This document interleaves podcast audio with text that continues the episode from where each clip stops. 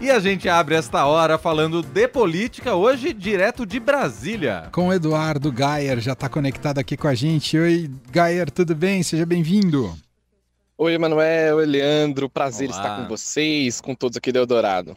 O Gayer está ali no Centro Cultural Banco do Brasil, na capital federal, está na porta do CCBB, esperando a qualquer momento o presidente eleito Lula passar. Então, caso isso ocorra, o Gayer vai abandonar a gente, veja só, porque ele precisa ouvir o presidente, senão a chefe dele vai ficar brava com ele no fim do dia, né, Gayer? É, é isso mesmo, ó. Tô aqui falando com vocês e olhando para a porta aqui do, do CCBB, esperando o presidente Lula descer ou o Fernando Haddad, né, cotado para o Ministério da Fazenda, que está em reunião agora com o presidente Lula, aguardando parlamentares do MDB que vão se reunir ali para conversar sobre a PEC da transição. Perfeito. Antes da gente entrar exatamente na política, o pessoal acompanhou o jogo da seleção brasileira hoje aí no CCBB, Gayer? Ah, com certeza, né? É o horário que para o Brasil e não foi diferente aqui na transição. O presidente Lula acompanhou com o vice-presidente Geraldo Alckmin, com o vice-presidente eleito, né, com a presidente do PT, Gleisi Hoffmann, alguns aliados, numa sala reservada aqui no CCBB. Muito diferente da última quinta-feira, né?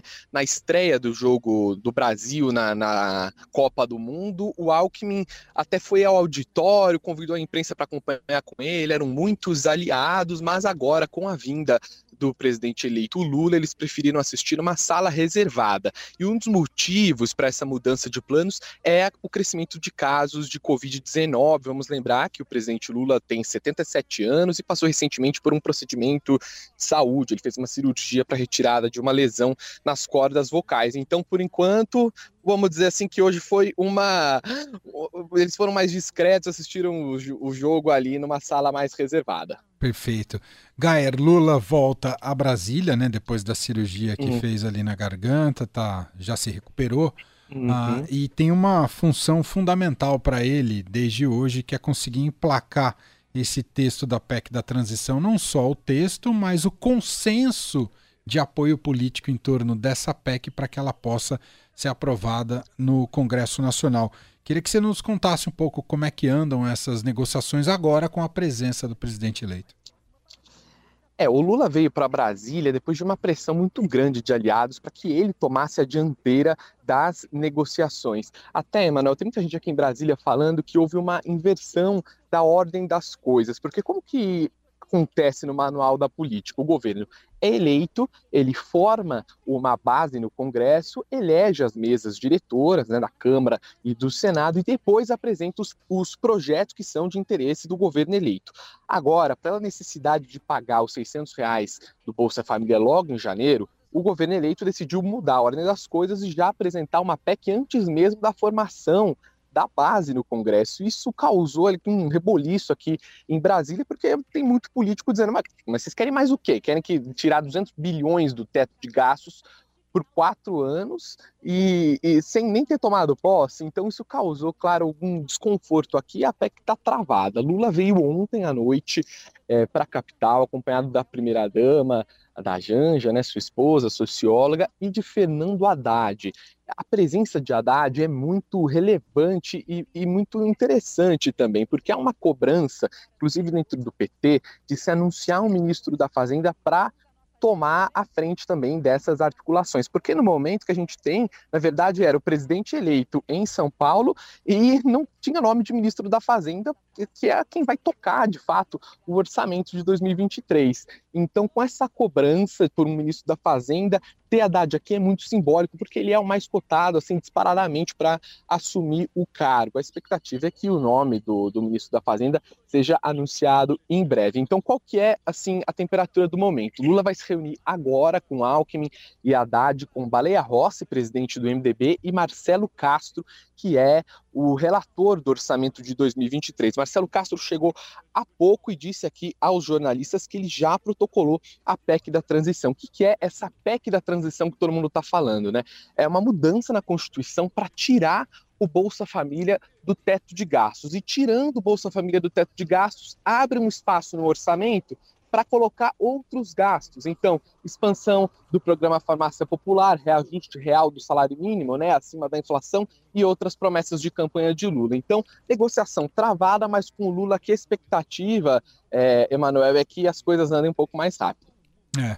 E ah, estou falando em expectativa, o Lula pode, você comentou do Fernando Haddad, né, que tem sido uhum. cotado como o possível titular do Ministério da Fazenda, o Lula pode começar a revelar nomes a partir de agora ou ainda deve ficar mais para frente de, de, de, todos os ministérios, Gaia? Olha, a pressão é muito grande, Emanuel, que ele revele o nome o quanto antes. Então há uma expectativa de que esse nome, de fato, do, principalmente do Ministério da Fazenda, saia nessa semana e com a Haddad aqui ele tá com a faca e o queijo na mão para, de fato, é, é, revelar quem que vai ser o seu time ali do primeiro escalão. Outro nome que circula muito para ser anunciado nessa semana é o de Rui Costa, governador da Bahia, que tem mandato até dia 31 de dezembro. Ele, no caso, está cotado para assumir a Casa Civil, mas Rui Costa não tem previsão de vir a Brasília nesta semana. Então, assim, a pressão é, do mercado, de aliados e do próprio PT é muito grande sobre Lula. Agora, o que está na cabeça do presidente eleito, realmente pouca gente sabe. Ele tem tido conversas muito reservadas, só com seus aliados mais próximos, Gleisi Hoffmann, Alckmin e o próprio Haddad. A expectativa é grande e vamos ter que aguardar. Muito bem, Eduardo Gayer trazendo um pouco dessa temperatura e dessa negociação diretamente de Brasília, repórter do Broadcast. Ah, ficou com a gente aqui ao vivo e o Lula não saiu, né, Gaeiro? e o Lula não saiu. Na verdade, é uma, como toda reunião do PT, é tudo muito atrasado aqui, né? Tudo demora muito, é muita gente. Peguei a crítica aqui, peguei a crítica aqui. É. É. E a, a, gente pode ir conversando aqui. Até tem uma, já tem uma, uma piada rolando aqui no CCBB ah. que as reuniões do, do governo de transição já viraram assembleia, porque assim é tanta gente no governo de transição, é um governo de transição tão inchado, com tantos representantes, e vem sindicalista, e vem professor universitário, vem petista, vem gente da aliança, da frente ampla, enfim, as reuniões são longas e as deliberações vão ficando para depois. É. Eu comecei perguntando como que a equipe de transição acompanhou o jogo do Brasil e vocês, jornalistas aí na porta do CCBB, teve pelo menos um telão para vocês, alguma coisa? O jornalista não merece nada. Que isso?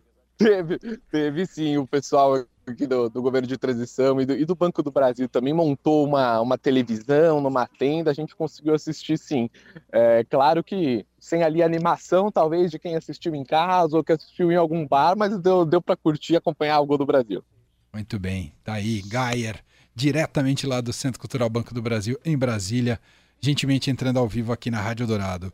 Bom, boa jornada para você, bom plantão por aí, a qualquer momento o Lula pinta uh, e a gente repercute por aqui também. Um abraço, Gayer. Valeu, meus amigos, Valeu. à disposição por aqui, abraço para vocês.